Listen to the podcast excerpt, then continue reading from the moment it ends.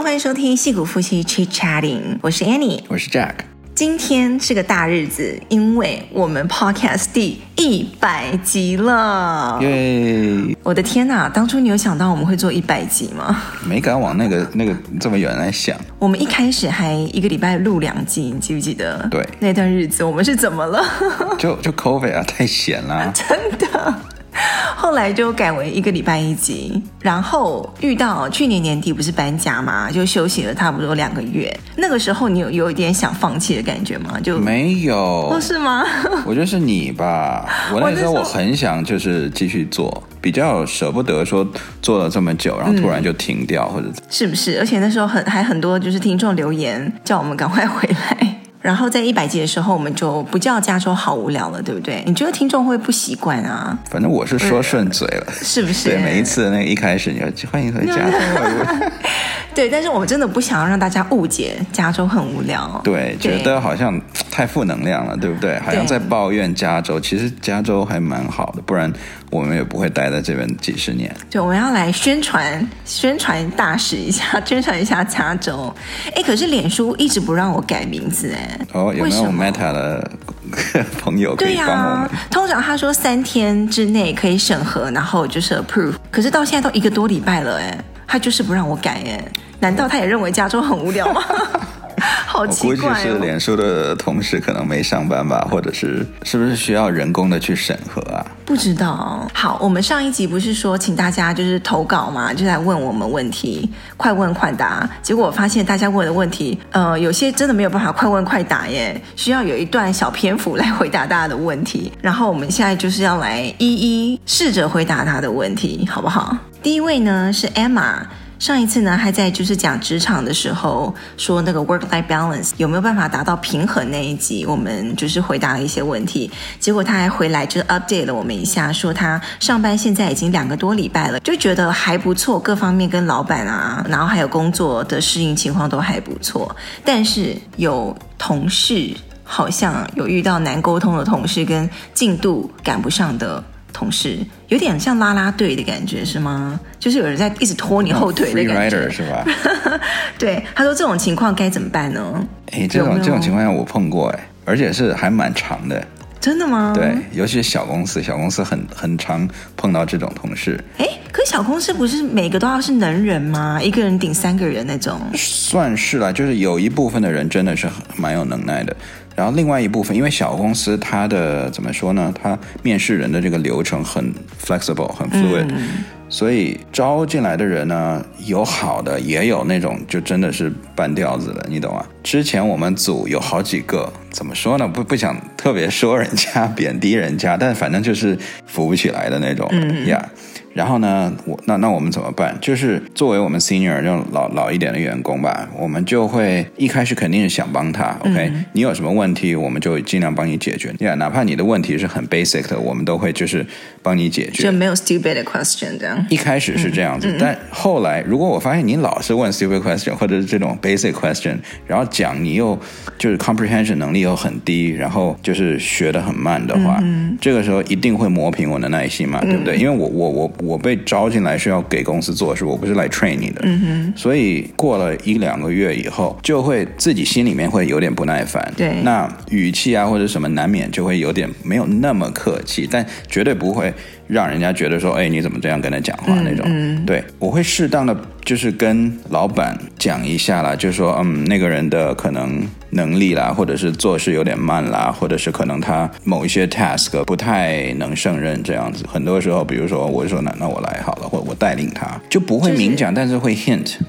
hint，但那个有点难拿捏耶。反正你的用词、你的表情、你的 一些，对吧？这这这些你是可以 hint，而且老老板也不是傻瓜嘛，他也大概看得出来。每天或者每个礼拜我们汇报的时候，你大概看得出来每个人做了哪些东西。你那个有点像跟不上进度，对，就是或是怎么学都学不会。然后另外一个是总是学不会，对，还有另外一个是沟通不太讲不太清楚，或是老是沟通就觉得他怎么老是没有 get 到的感觉。但我那时候我就没有办法，任何事情就是 put in the writing，就是只能把它写下来，对，写 email，就什么事情就写下来，什么事情你就把它写清楚，然后适时偶尔 copy 一下你的老板，就就只能这样了，没办法。但是不要过度的 copy。不要不要过度 copy 你的老板，可能是隔一段时间一个大总会一个 summary 的时候，你可以稍微 copy 一下你的老板。但平常呢，你跟他讲过的事情，你就说好，我之后再写一下东西给你讲。你以后有什么事情的话，你就回去看那个我写的。但但我是觉得，就是很多人他，比如说是职场小白的时候，他真的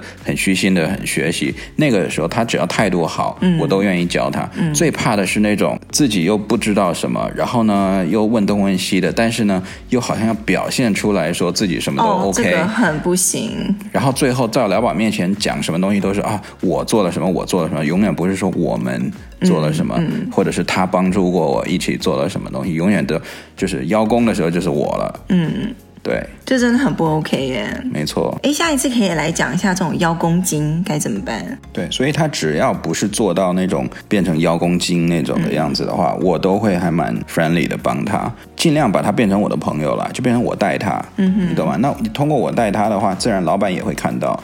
那对我的这个怎么讲，这个 career 的提升也有帮助。嗯，你就可以从比如说呃普通的 engineer 变成一个 senior，然后 senior 变成 lead。嗯哼，把它当做一个机会啦。对，嗯，好，那就祝福 Emma 你的工作越来越好，好不好？下一个呢是 Bell，他问我们住在哪个城市？矽谷这边有一个城市叫 Cupertino，就是 Apple 的总部的所在地。嗯、那个外星那叫什么？就那个飞飞船的圆形的那个飞船，飞碟的那个圆形那个总部的这个地方。哎，你有没有发现，Cupertino 除了 Apple 以外，几乎没有什么大公司了？对呀，就你想得到的，大概就是 Apple。但我查了一下，反正人家说什么 Seagate，还有还有什么什么的其他公司，什么 Sugar CRM 都在这边。可是总部吗？就感觉不是那么大，就是个龙头占据一个 city 的一个地方。如果他走了那个 city，可能就完蛋了。对，像 Apple 就是在 Cupertino 嘛，然后那个 Cisco 就是 Milpitas 嘛，对，然后 Mountain View 就是 Google 嘛，嗯，就是每一个每个城市都有一个大的巨头。对，但是我觉得 Sunnyvale 其实蛮蛮蛮厉害的。Sunnyvale 是百花齐放，对，很多。那个大公司都在那边有一两栋楼，嗯，不能放过那个交通据点。好，下一个问题呢，来自 Pauline，他问我们怎么能在 Cupertino 买个房子呢？然后每个月的房贷大概是多少钱？嗯，每个月要交的钱，我觉得不止房贷，一定要把地产税也加进来一起讲。对，因为地产税超级高，就是一点二五百分之一点二五的地产税，你的房子的价钱。对对，然后每个月房贷加地产税大概就一万三，税后哦，税后。每个月哦，每个月。为什么我自己听讲出来还是会有点心头一惊的感觉？我我不用，我每每每个月在看我那个自动转账，超级。每次转一下的时候，就是心里在流血，是不是？真的，每一次转账我都会反问自己：我到底为什么要买房？我真的要住在这里吗？然后问我们有没有什么 tips 可以在湾区 Cupertino 买房子？这样，虽然我们这几集都在吐槽你公司的股票，但是你当时的股票。确实是帮了我们一个大忙，对，对不对？就是大部分人，就尤其是 IT Tech 这边的人，他能在湾区这边买房，其实大部分都是，要不然就是比如说国内那个家长可能有很多钱来就是资助，资助对，要不然就是靠。股票那种的，或者是小小公司股票上市啦，或者是大公司股票慢慢涨，然后也不用到发了吧？你是平常你好一点的包裹，得发一下。你平常好一点的包裹，然后再涨一下。像前几年、一年之前的股票，其实都还不错。对，一直到大概多少？一年前，股票涨了很多股公司的股票涨了起码五倍吧。嗯，所以当时抢房子才抢这么凶啊！大家购买力都很好。对。然后现在都 不行了，所有的那个股票都被打回原形了。对，所以反正 down payment 那个怎么讲，投期款就是靠我们两家公司的股票，你的主要就是 RSU，就是公司给你的算白给你的股票吧。就是包括在你的 back package 里面。对，像之前我们有讲，就是美国这边的薪水，大部分情况下都是有底薪加上 RS，就是股票啦。然后再加上 bonus，对就这三个东西。那我公司这边就是有一些 RSU，但是每个月我都会固定买那个 ESPP，就是公司会打折卖给你他们家的股票。嗯，不是每个公司都有，不是每个公司都有，只有少少量的公司现在有 ESPP。对，就是一般就是打个八五折这样子，就是十五 percent off 卖给你。那我是每个月一定会拨一个薪水去买的。我就觉得那个那个其实得看公司啦。嗯，像你们公司一直在涨，OK。像我第一家公司哦，它也有 ESPP，但是。我就觉得你这个 ESPP 赔钱吗？对啊，你虽然每一次给我的时候，我可以立马赚百分之十五，可是没过几个月，你那股票又跌下去了，我我那百分之十五白赚了啊。哎，可是我有同事是他每一次买，或者他到了可以卖的时候，他就马上卖，他走那种短线的，这有点辛苦哎。对对，你就为那百分之十五，你知道吗？就可是每次十五十五这样赚也是不错呀。你靠百分之十五十五的赚，你很难买的房，而且你这样短期操作扣的税也重。对对，我觉得大部分还是靠 R。SU 翻倍这种，因为很多，比如像在谷歌啊，或者是 Apple 这种，它长期，它虽然公司的那个股票它不会翻倍翻倍的涨，但是如果你放的时间够久，比如说五年，它怎么样也翻一倍了。对不对？所以，比如说当时很多人他的，比如说 RSU，他可能一年是十万的 RSU，你过五年以后，可能你之前就变成二十万的 RSU，那你工作五年可能就是 one million 了，对不对？嗯，你就是感谢你公司当时股票还不错。对，我真的是感感谢这个公司，因为我四年前嗯入职这家公司，几乎是在当时公司的最低点，嗯，我肉身抄底了，你知道吗？然后从那以后，我们公司基本上就是在慢慢的涨，涨，涨，涨。这四年来最高的时候翻了十倍，大家当时都超级羡慕我公司吧，对不对？然后呢，我们也都我们都很高兴啊。然后甚至说以后那个股票还可以再翻一两倍那种，谁知道？谁知道？结果你十倍的时候没有卖，对，十倍的时候没卖，赌徒心态又掉下来，舍不得，掉了一半的时候我才卖，嗯，所以真正只赚了大概五倍吧。对，然后当时的利率也非常的重要，现在利率都上到五啊六啊，六对，整个大家购买力就下去了，真的是蛮可怕的。然后有一个 tip 就是你可以去问你的 agent 或者帮你们做那个 mortgage 的人，有一些银行它是会 offer 你，就是如果你存你的股票在它的银行里面的话，它可以把你的利率再往下调一点。它有的是，比如说你每存二十五万，它就给你低零点一二五的百分比。Up to 零点五这样子，所以我们当时有利用这个 program，就又把我们的利率给降下来了。对，嗯，但是呢，那我不知道 Pauline 这个多大哈。如果你只是二十多岁的话，我觉得真的不用想说一步到位的买在那种特别好的城市啊，然后又好学区啊，然后又是 Dream House 这种的。我们也不是这样。对，我们都多少年纪，多大把年纪了？我也是一步一步的走过来的。没错，这有点像我们之前是谁问啊？就说哦，是不是一开始就要买 single family 就是这种独栋的这种房子，嗯、还是买那种双排的那种 townhouse 或 condo 这种？嗯，我觉得我个人是觉得先求有再求好，但是有也不能，你觉得不能有硬伤。你知道最近房房子开始有一点跌了，对不对？跌的首批，你看那个降价最多，全部都是有硬伤的房子。哦，是啊，你买得起，谁愿意有硬伤啊？不是都是 compromise 出来的吗？对，所以第一首要就是不能有硬伤，第二就是要好学区，好学区的房子比较抗跌。嗯，然后再来呢，他问我们在美国就是养两个男孩子的东西，这很多可以讲吧？各式各样的，但他有问我们怎么样可以让他们变成 good readers，就是变成爱看书的小孩。这个问错人了吧？呃、我们家两个都不是 good reader 啊，都都不喜欢看书啊，不是那种书虫型的。对，对你知道我以前没有小孩的时候，我看人家出去吃饭，嗯、然后就看那种小孩乖乖的在饭桌子上抱着那种厚厚的一本对那个 novel 在那边读。我都好羡慕，我说哇，以后我如果是小孩子能那样子，我就超级那种烧高香了。结果现在我们小孩完全不是那样。没有小儿子那一天我出去去哪里呀、啊？我有个医生的那个 appointment，然后我就带他去啊。他现在不是放暑假嘛，没事情。然后他居然给我带一本厚厚的 novel 出去，他那想炫耀。对，然后反正他就是煞有其事的。我在跟医生讲话的时候，他就坐在旁边，拿着他那本小说在那边看。然后全世界就是眼睛放光的这样看着他，说：“哇，你好乖哦！你在看什么书啊？你怎么这么乖，这么安静，自己在那边看书？”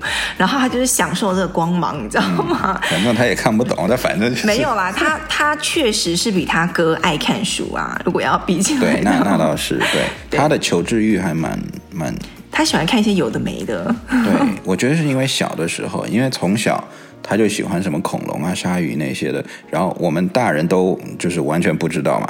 然后呢，他就随便就是讲了一串很长的一个英文单词，对，那种恐龙的名字你也知道，这种超长的，对，三十个字这样，一般人都不会知道。然后，但是他就觉得，哎，你们大人都不知道，然后我讲出来，你们都是那种羡慕的眼光、那种惊讶的眼神来看着我，所以他可能觉得。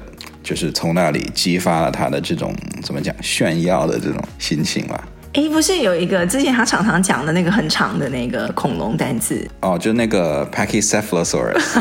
对，反正他每一次来跟我们讲的时候，就说哦，他刚才看什么，然后我们就会就是会赞美他，鼓励他。哦，那你要不要再去看下一本什么什么？你看完再来跟我们讲。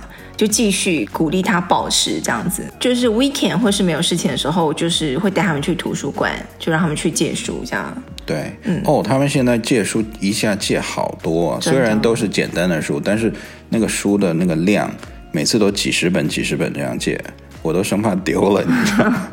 那我是觉得要让小孩读书，其实有一点我后来觉得是蛮重要的，就是不要让他们用太多电视跟电脑。对，哎，可是我现在还有点庆幸，就是他们对电动电视或电脑好像有一点点 addicted，但是。电视、手机那种还算管的 OK，或者是他们想要，比如说花一个小时来玩电动或做什么，在电脑上做什么事情的话，之前我就会要求你们先去给我看一本书之类的，就说你先去读一段什么，会读一下什么什么东西，然后好了，然后你之后再来，就是就是帮助他们安排一下这样子，嗯，对不对？好，下一题呢是问我们两个吵架的话谁先和好？这个还用说吗？哎。现在不一定哦。以前的话，我可以是说我还蛮难搞的，就是以前是百分之百是我要先去，就是哄你。对，现在是百分之九十九。哪有啊？差不多啊。我以前真的是我扪心自问，真的是蛮难搞的。我就觉得好像男生一定要去哄女生，就是很多时候我都忘记我们当初在吵什么，就是我们冷战冷太久了，嗯，然后最后我都想说，是因为你居然没有。来跟我和好，而为了那个生生气这样子，而不是为了我就忘记我当初为什么是生气了。反正最后你永远是在吵态度，对，态度跟你怎么来处理这个事情这样子。可是现在我就比较不会这样。现在只能说你好的一点是你冷战的时间比较少，或者说你冷战的时间短一短很多。以前是动不动半天、一天，甚至两天、两三天都有的。现在是大概对吧？半个小时、一个小时，是不是有指数性的下降？我会希望，我觉得你的 target 可以设定为五分钟到十分钟，意思意思就行了。也太快了吧？Okay? 咱走个过场嘛，对不对？就够了。我觉得很大一部分原因就是，我觉得老了，就是像你上次讲的，就没有时间花在这种。但是如果还是要分个高下的话，还算是你比较会来缓冲，先来示弱一下。对，这一点你真的还不错。这怎么说呢？这应该就是很多男生吧，因为男生真的就就懒得去在那边钻牛角尖，你知道吗？就是去 get emotional 啊，然后呢，何必呢？对吧？我们就是解决问题，我们 care 的是问题有没有解决。然后常常女生就是很讨厌你们这样子，就是一直想解决问题，然后想要去讲道理。我就不想解决问题，我想跟你来处理。想解决问题？你这是什么话？不是啦，我的意思是说，呃，先后顺序 priority 的原因，就是你不要一上来就说现在是怎样，我们来一二三来一步一步解决问题。我们不是，我们是要先。情绪上得到安抚、得到安慰、得到共情。可是，往往都安慰了呀。比如说，你很多时候哦，你先生气了，嗯、那我一看不对了，对，我肯定就是啊，对不起了，我刚才不是那个意思了，嗯、对不对？那这个时候见好就收啊，结果 no 就开始怄气了。对，我以前是真的是很那个有台阶下不下那种，很烦人的那一种。就你知道为什么？我以前有个大毛病，就是我很喜欢给人家猜。我现在真的觉得，如果我遇到当时的话说，我会觉得我自己很烦，你知道吗？就是你常常。Miss the mark 有没有？就是你，你到底要、啊、你怎么啦？然后你猜也猜不对，然后我就说，那你继续猜呀、啊？你怎么会猜不到呢？我觉得，我觉得不是，你不够了解我。我觉得不是人家猜不对，嗯、而是说，就算人家猜中了，你可能会觉得，嗯，怎么一下猜两下就猜中了？不行，没有，不能让他这么快。没有，没有，没有，你是那种怎么样都猜不中？怎么可能？我猜个半天一天的都猜不中，我真的不相信了。反正男生就是上来要解决问题，女生是上来我们情绪上要先共振一下，我们要感受到你被了解、被需。要被安慰，了解，被了解了。对，对，很多时候你脸的那个一搭下来，我就已经被了解了。OK，下一个呢是 Joy，他是也算是很我们很老的听众了，一直都很支持我们，很谢谢你。然后他说，应该有很多听众也是住在戏谷这一带，有没有想过来办个粉丝见面会？天哪，我好害羞哦！我见面就脱粉了，OK？你说会不会也很害羞？对了，其实会了，有一点，对不对？对，这个要让我们消化思考一下，说不定哪一天我们疯了呢，就想说好吧，来吧，大家来见个面，这样对，好，等一等我们好不好？然后下一个 Irene 她问我，就是当初移民美国怎么克服思乡的，然后怎么兼顾照顾台湾的家人兄弟姐妹的呢？嗯、呃，思乡这一定会吧，来。来的时候，但是我必须要承认，我从小到大还算是蛮独立吧。就是你，你就以前听过我们节目的人都知道，我爸妈就是那种放牛吃草型的。小时候我们就是该怎么样就怎么样，自己弄好自己的人，所以就还蛮独立。然后也不是说非常很 attached to family 的那种人。然后如果兼顾照顾台湾的家人兄弟姐妹呢，就我必须要说没有办法兼顾。因为你人在这边嘛，你就是没有跟他们生活在一起，就没有办法做到兼顾这种事情。嗯，你不觉得吗？有遗憾，对不对？对，就有一些部分真的是没有办法陪到他们，或跟他们一起生活。尽量就是有需要帮助的时候就要帮助，然后平常的嘘寒问暖啊什么的这样子。但是真的是谈不上兼顾，就我觉得很多在海外的生活的人应该都有这样的遗憾吧。我觉得下一位是伟伟，他说想要问。美国的户外活动或运动产业，感觉跟台湾相比，是不是接触的类型跟运动类型、户外活动会有很多选择，更多的选择？我觉得好像是这样吧。嗯，因为美国就是一个很爱运动的一个民族嘛，小孩子从小就晒到黑到不行啊。对，如果你是靠海的话，嗯。不管你是东岸、西岸还是什么夏威夷那种，你一定是什么冲浪啊，对不对？或者划船啊，嗯，不管你是 canoe 的那种，就是叫什么那种香蕉艇的，还是说你去自己去买一个小船，然后带去出海的那种，嗯，对吧？就算你不是在靠海的，你可能是随便找一个湖，你也可以去泛舟，嗯，然后什么那种 white water，那叫什么激流嘛，对不对？你说 rafting 吗？对，还是对啊，有点像激流，就人会掉出去那种。对，嗯，然后不然就是那种攀岩，就像那阿汤哥一样，徒手攀岩的，对，对啊，就很多，不然就是 camping。对 camping，我觉得以我们加州来讲的话，我们身边的家庭，我觉得百分之九十的人都会去冬天滑雪，夏天 camping，或者是爬山 hiking 划船，然后还有那种自己买一个小艇的那种，weekend 就自己拉着那个小艇，用车拉着就去河边湖边这样子，很享受大自然的生活。嗯，因为我觉得这已经深入他们文化里面了。像他们三大还是四大那个 Major League 嘛，对不对？对，篮球、棒球跟那个 Football 那个橄榄球，嗯、加上一个 Hockey，这四大运动就是已经深入美国每一天的文化当中。对。不过你知道还有一点，为什么他们那么喜欢运动吗？为什么？我个人是觉得，因为太无聊。不像亚洲，你看在在亚洲的时候，就全部都是 city 嘛，对不对？嗯、都是高楼大厦，然后很多个商场可以逛，嗯，你不会觉得无聊。这边地广人稀，对，什么到了晚上你也是去逛夜市啊，或者总有一个东西来做。嗯，美国地广人稀，然后你到了周末，你真的没有除了出去下馆子以外，你真的没有事情可以做。哎，自然而然的话，大家可能就会想说去。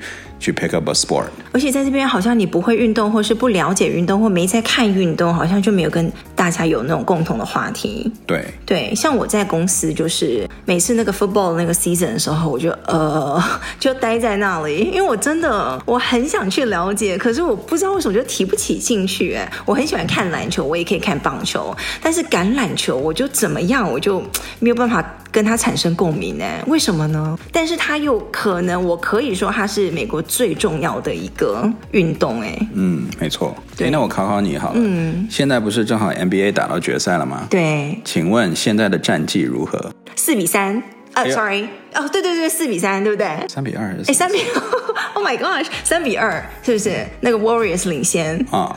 哎，四比三就赢了啊！我在说什么呀？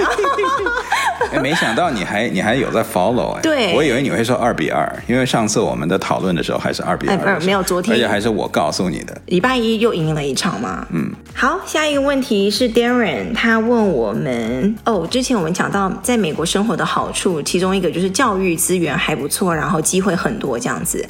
然后他觉得是二十年前好像是这样，现在还是吗？是不是现在就是那种卷的很厉害啊，鸡娃的很厉害，然后亚洲人移民到这边很多之后，把这边的那个文化风气也都带成跟亚洲差不多了。当然是啦，可是可是这个东西二十二三十年前就开始了，所以三十年前对三十年前的人就已经开始鸡娃了，嗯，然后现在的人还是一样鸡娃，只不过鸡的五花八门啦。三十年前可能没有做那么多东西，现在就是我真的五花八门，什么都在做就对了。对，然后他说是不是也要投入相对投入很很高的成本才可以得到更多资源？像我们现在培养小孩，就是送他去。这个班那个班的，对，也真的是蛮花钱的。可是我觉得我们已经很好了。我觉得我们真的真的，我我都没有送我小孩去多少个班，就比起其他人，你知道吗？其他人我觉得也上超多班的，就肯定有很就是非常鸡娃的那些家长啊。嗯。但是同样也有不是那么鸡娃的。那我们一般说不是那么鸡娃的，其实呢，他们都带小孩去做很多其他的东西。嗯，他们绝对不是说我不鸡娃，就是让小孩在家里面看电视啊，或者是打电动这种的。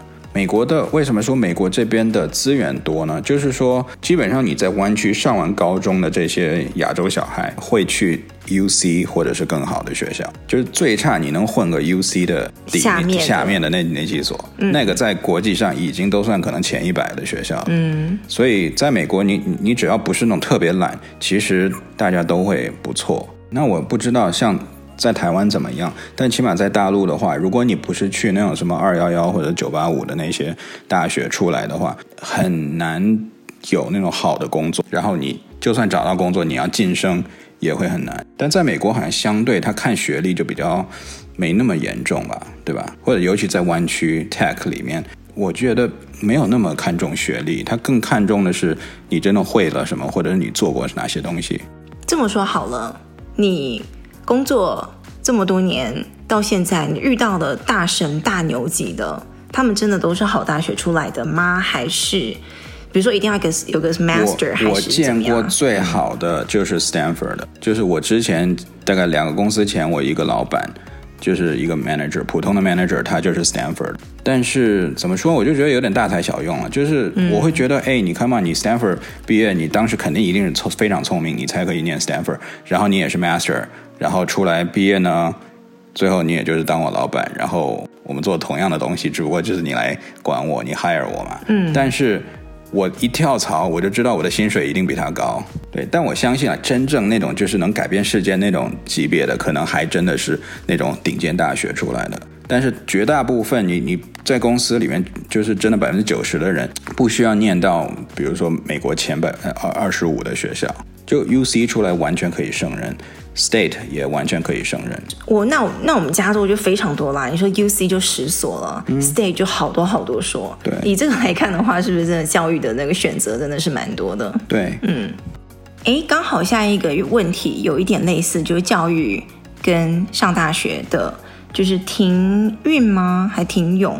他说他从台湾搬来这边大概五年了，然后小孩目前五岁和八岁，没有特别去送他们学什么班这样子，然后有一点顺其自然吧。感觉不是特别推娃或激娃的父母这样，但是有的时候还是心里会问一下自己，这样子真的好吗？还是会挣扎一下这样子？对，我我我也有同感啊，就是很多时候我自己睡觉前，我也可能觉得，哎呀，为什么要推娃推成这样，对吧？小孩子也不开心，我们自己也气个半死，然后就觉得，哎呀，还是就是让小孩学会怎么做人比较重要，对，对吧？然后就是只要自己。有一个上进心，或者有一个好奇心，对吧？肯为自己的好奇去一直去挖掘，然后去 challenge 自己。其实这就是想我们想培养的。但是呢，一般情况下，如果你真的就放养小孩，他真的就是无所事事，要不然就是去天天看电视、打游戏这些，那我们家长看了也会。难免会觉得，哎，你你不能这样在在浪费你的生命，对不对？你总得去做点什么。嗯、对，你知道这真的很挣扎。我觉得做父母的真的是每天问自己一百个为什么。而且我那天还看到一个文章，一个教育专家就是说，一个家庭幸福的关键，你知道是什么吗？在父母身上，在父母什么身上呢？不是夫妻和谐吗？不是啦，就是就是亲子关系要幸福要和谐的话，关键在父母要。有勇气去承认你的小孩子大概率百分之九十九点九，他就是一个平凡人。对，因为很多父母他就是不甘，不不想去承认我的小孩怎么会平凡呢？我以后小孩怎么会上不了好大学呢？就是会一直抱有这个希望，然后在小孩子就想要去培养他。对，尤其是湾区有非常非常多的高学历的父母。嗯，这些高学历的父母，他又觉得，哎，我都已经是人中之龙跟凤了，嗯，对不对？为什么你就要当条虫？对不对？我坚决。就是不能让我的孩子变条虫，我一定要也让他是出类拔萃，有这个执念，对不对？对。然后那个教育专家就说，一旦父母想通了，你的小孩子。百分之九十九点九九的几率就是一个平凡的人，他就是会有个很平凡的人生。你什么都看开了，也不会一天到晚被他气得半死，然后你会去专注于就是只是陪伴他，只是欣赏他，只是鼓励他这样子。嗯，哎呀，可是这又是很挣扎的部分。对，我觉得很多华人家长还是可能跟上一辈的那个观念比较像，就是说我们希望孩子。所谓的成功是什么？就是以后可能赚大钱，或者是无非就是走那几样几几条路，什么医生、律师，或者是 engineer，而且还不能是普通 engineer，还得做个什么那种 staff 或者是 director 啊、VP 那种的，对吧？如果你是去什么画个画，或者是做。什么演员那些？那我希望你是那种好莱坞式的，就一定要出出头那种的。对、嗯，就这个就会造成一个千军万马过独木桥的现象，对啊，知道吗？这就是为什么，这就是卷，就是这么来的。对，就大家都本来有多少三百六十行，对不对？嗯、你非要就挤在那六行里面、嗯，那没办法，那所以就变成亚洲小孩一直恶性的竞争。还有另外一个执念，另外一个不幸福的关键就是。亚洲的父母一般会觉得说，你以后要幸福要快乐，我知道啊，我也当然希望你以后做个幸福快乐的人啊。但是你现在没有一技之长，或你的能力不好，或你学识不好，你以后赚不了什么钱，你怎么会幸福快乐呢？我现在帮你打基础，你会感谢我的。对，人家不是说什么什么钱不是万能的，但是没有钱是万万不能的。我觉得哎，好难哦，各家情况都不一样，只能找个平衡嘛。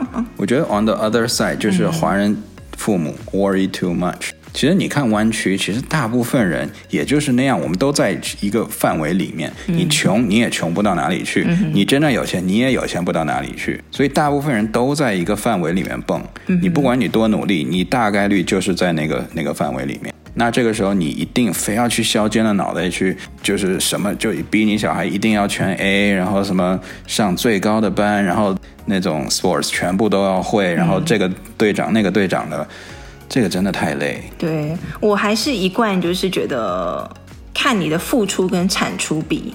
付出就是那种非常辛苦、非常煎熬，然后亲子关系都没有了，然后这个是你付出的代价，跟你产出、跟你得到的这个之间到底值不值得这样子？嗯嗯，接下来呢，他自称为食物链底层的码农。然后他说，想要问问看，有时候去参加一些 IT 的技术研讨会，如果是你去的时候，会期待一些什么？然后那些研讨会的演讲的内容，最后都会公开啊？那到底为什么要实体去参加那些研讨会呢？哎，这个我也就去过一次研讨会，嗯、而且我都已经忘了那研讨会是在讲什么了。反正我我印象中就是我去了以后，他讲的内容我几乎没有什么感兴趣的，就听的那种似懂非懂的。然后就基本上没有 get anything out of it。为什么呢？他这种不是都是比如说 Amazon 或 Google 或什么，就是会发表最新的什么技术啊，或者是对。可是那种你大概知道一下就好，你了解可能头五分钟十分钟你还听得进去，你还了解，嗯、你觉得哦他说的我都懂。嗯、到了十分钟以后，他一旦 get technical 或者是讲一些就是牵扯到很多其他的那些地方的时候，你就开始听不懂了。那好的地方是最后往往它会有那么几个小时。时的一个 work working session，嗯，就是让你可能准备几台电脑，然后你实质去操作，嗯、用他刚才讲的某一个新的技术来做一个小的 project 啊，嗯、或者 POC 啊这些的，那个还稍微有有点用吧。然后 Jack，如果碰到没有碰过的技术，该怎么知道自己是到底是可以做还是不能做？难度有多高？要花多久时间？需要多少资源呢？这个我有几个经历啦，就是像我之前有一次，我从来没有写过 Spark，OK，Spark 就是一个分布式的一个 programming 的一个一个呃技术了，OK，嗯，几年前很火，嗯，然后呢，老板就是说，哎，那我们组也没有人会写，那你你最资深，你去看一下，嗯，怎么写 Spark，然后呢，你看看做这个 project 可不可以用这个 Spark 来做，当然，老板也知道这个是个新的东西。然后呢，我们组都没有人做过的话，那自然我也没有什么人可以问，对吧？除了别的组，那别的组的人我也不能 bother 他太多，不可能说让你去手把手来教我写 Spark，哎、嗯，那所以我只能就是靠自己看书啦，自己做做网上的例例的例题啊，或者是 project。嗯。所以这个时候我就会跟老板讲说，那好，我先花一两个礼拜先就就是 get to know it，来、嗯、先大概了解混混熟一下。嗯然后呢，我可能再花两个礼拜做一个小 POC，嗯，这样子你看行不行？那他他自然就会 approve，嗯，对，所以这样子前一个月大概就是这么一个安排，嗯，所以大概就是一个月之内，你知道自己会有没有什么进展这样子，然后对，就是一个月做一个 POC，嗯，好，然后你有没有写不出代码的时候，然后要怎么处理这样的压力呢？有啊，可是压力真的，嗯，这就是。码农为什么赚钱呢？对不对？就是我们要担这个压力嘛。那怎么办呢？写不出来怎么办呢？就写不出来吗？拔头发 还能怎么办？就这个压力真的可能是你们非码农是想不出来的。对，就是这个东西就交给你了，你就你就是要做出来嘛，对不对？你做不出来，当然虽然很多时候也不会被 fire 或者怎样，但是你就会心里很不甘，你就觉得好像显得你很弱。嗯对不对？这个关破不了的感觉。对啊，所以怎么办呢？那这种情况下，你除了上网去查，对不对？嗯，你可以选择去花花一点钱雇个人，比如说像我刚才说的 Spark。如果你这个 Spark 你就是写不出来，嗯，但是你老板要非让你写出来，怎么办？嗯，那你就只有花点钱在网上，你看看能不能请一个 Spark 的大牛来指导一下你。嗯，对吧？不是说帮你做 project，而是说。嗯点拨你，对，点拨你一下，说，你看我现在有这个问题，嗯，我到底应该就是从哪里下手，还是说我这个方向完全错误？哦，有一些论坛可以问，但也可能问不出来什么，是不是？对，Stack Overflow 你就可以问啊，嗯，但是他那个比较是那种比较 specific 的那个技术的问题。嗯不然就是要多问人啊，你身边的人。我觉得很多时候压力很大的话，就是那种你觉得老板给你这个东西，然后你觉得哦，你一定要会，然后你不会就也不敢问人，怕显示出自己不会，然后压力就越来越大，越来越大。对，对，如果你本公司或者旁边的组有这样的人才，那当然就是近水楼台嘛，你就去赶紧去问问人家。嗯再不然的话，你就广交朋友。你从你的前公司或者你大学朋友，你看看他们现在混的怎么样了，对不对？有没有人？哎，说不定有人家突然就做这行了，对吧？嗯、你人家就可以帮你留意一下。嗯嗯。然后 Jack 有没有做过代码相关的 side project？是什么？嗯、呃，兼职吗？还是？哦，很多很多年前做过，但是后来就没有做了。好，下一位是韵韵，他说。想要我们分享最近看的书单，我是没在看书的。你我知道你不喜欢看书，你看的书就是代码的书。而且我也不看代码书。你也太夸张！每一次我们带小孩去那个图书馆，你就跑去看那个数学的那个教科书是怎样啊？那没办法，要教他们呢、啊。然后你我们去那个书展或者去卖那种二手书的地方，你就给我买一大堆那种有微积分的教科书回来啦，没那么夸张。生物的教科书回来，啊、最多就是买买几本那种什么。代数啊，对啊，你要你要教他们呢、啊，你要提前稍微给他们打好一点基础嘛，对不对？对，真的去书展去看教科书，大概就只有你了吧？哎呦，我最近真的没有看什么书，但我之前看过一个还蛮印象深刻的一本书，叫做它的那个 title 有点惊悚，叫做《The Subtle Art of Not Give a F》。所以这个是关于什么的？关于就是你要怎么不在乎别人的眼光。就是 not give a f，就是就是不管嘛，就是这个还要一本书来告诉你。对，他就是跟你说，哇，你要怎么解放自己，然后怎么样从别人的眼光解脱出来，然后做自己，然后照顾好自己，怎么样让自己的快乐这样。这种有点偏哲学的了，对吧？其实也还好，它里面就举一些例子啊，因为现在就是大家就是那种活在别人的世界，网络啊，或者什么网络上的霸凌啊，或是那种人云亦云啊，就是整个活在别人的期望里面，然后你要怎么样？不在乎他人的眼光，有点像之前那种被讨厌的勇气。嗯，对，就做好自己这样子。好，下一个问题呢是有关于朋友的问题，就是这位听众他目前是单身，然后呢身边的朋友呢陆续都结婚有小孩了，然后发现就很难约，就算约出来了也是讲小孩子的事情，或是围绕着陪伴小孩这样。然后他对小孩子没什么兴趣，所以对那些以前的朋友就渐行渐远。想说，大家结婚生小孩之后，是不是大家都以家庭为活动单位这样子？那有什么好建议？对朋友的定义又是什么呢？同事算不算你的朋友呢？我觉得，哦，结婚生小孩之后，朋友圈一定会发生变化的。你聊的东西，你有兴趣的事情，你关心的领域都会不同。对对，没有办法，这是很自然的事情。其实那些对于那些没有小孩的朋友，就是有的时候也可以请他们到家里来玩玩啊，或者是你带着小孩去串个门子啊，对啊，都可以啊。或者是你自己约那个爸爸或妈妈单独出去啊，就是 night out 一下。对，或者哪怕自己出去吃个饭都可以嘛。对，以单身的名义出去。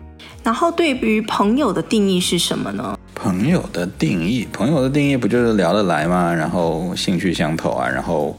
你欣赏他们的人品啊、为人啊那些的，欣赏他对方某一个东西，可以相处得来。那同事算是朋友吗？我觉得大部分公司可能同事没办法，就是可以算朋友，但是不会是那种特别好的。深交的，对，真正深交的，你会请到家里来的那种，我觉得才算是朋友。哎，对，我觉得在美国是这样子。我跟同事也有变成朋友的定义，就是有没有去过对方家，嗯，有没有去过对方家吃饭，不是说。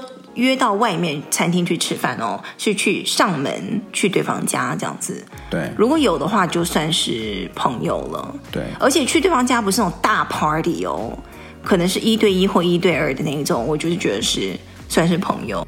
还有，我有一个定义，哎，也不算定义吧，就是 criteria，就是必要条件，就是他是你的朋友，甚至是好朋友的，就是你跟他相处过后，你你不是被消耗的。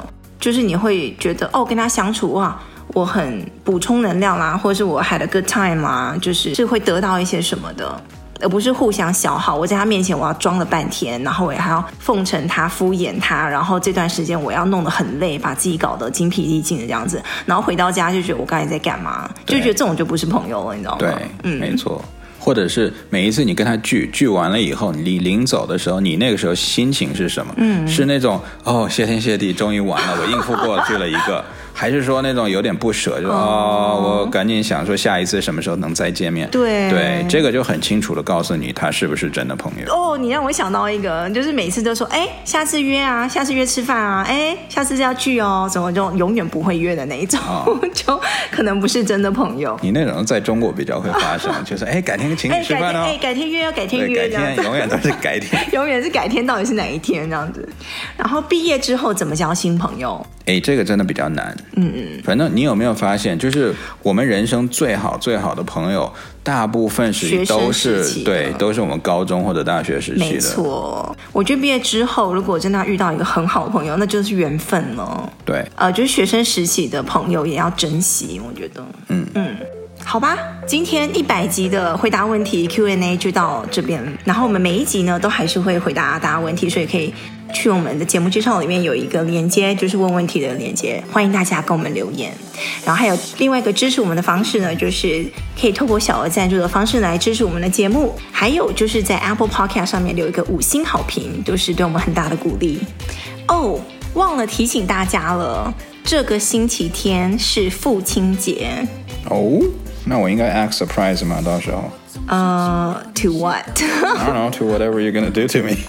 对，哎，美国父亲节是每个六月的第三个星期天，有没有觉得很奇怪？哎，我我就觉得其他国家的节日有没有这样啊？啊，我就觉得就美国老是第几个星期几这样。对呀、啊，我觉得像台湾，比如说八八节，八月八号，不是很好记吗？可他们不叫八八，所以。八月八号对他们来讲没有什么意义，但是六月的第三个星期天也太奇怪了吧？所以这有心才能记得住。对，像美国、英国、嗯、加拿大，还有什么印度这种，就是六月份是父亲节。先预祝大家父亲节快乐。好，那我们戏骨夫妻 Chit Chatting，我们下个礼拜再见喽，拜拜，拜拜。说什么情深似海，我却不敢当。最浪漫不过与你并肩看夕阳，我心之所向。想和你游四方赏晴雨的风光，想和你铺纸笔写余生的篇章，笑与泪都分享，管情节多跌宕，我们不散场。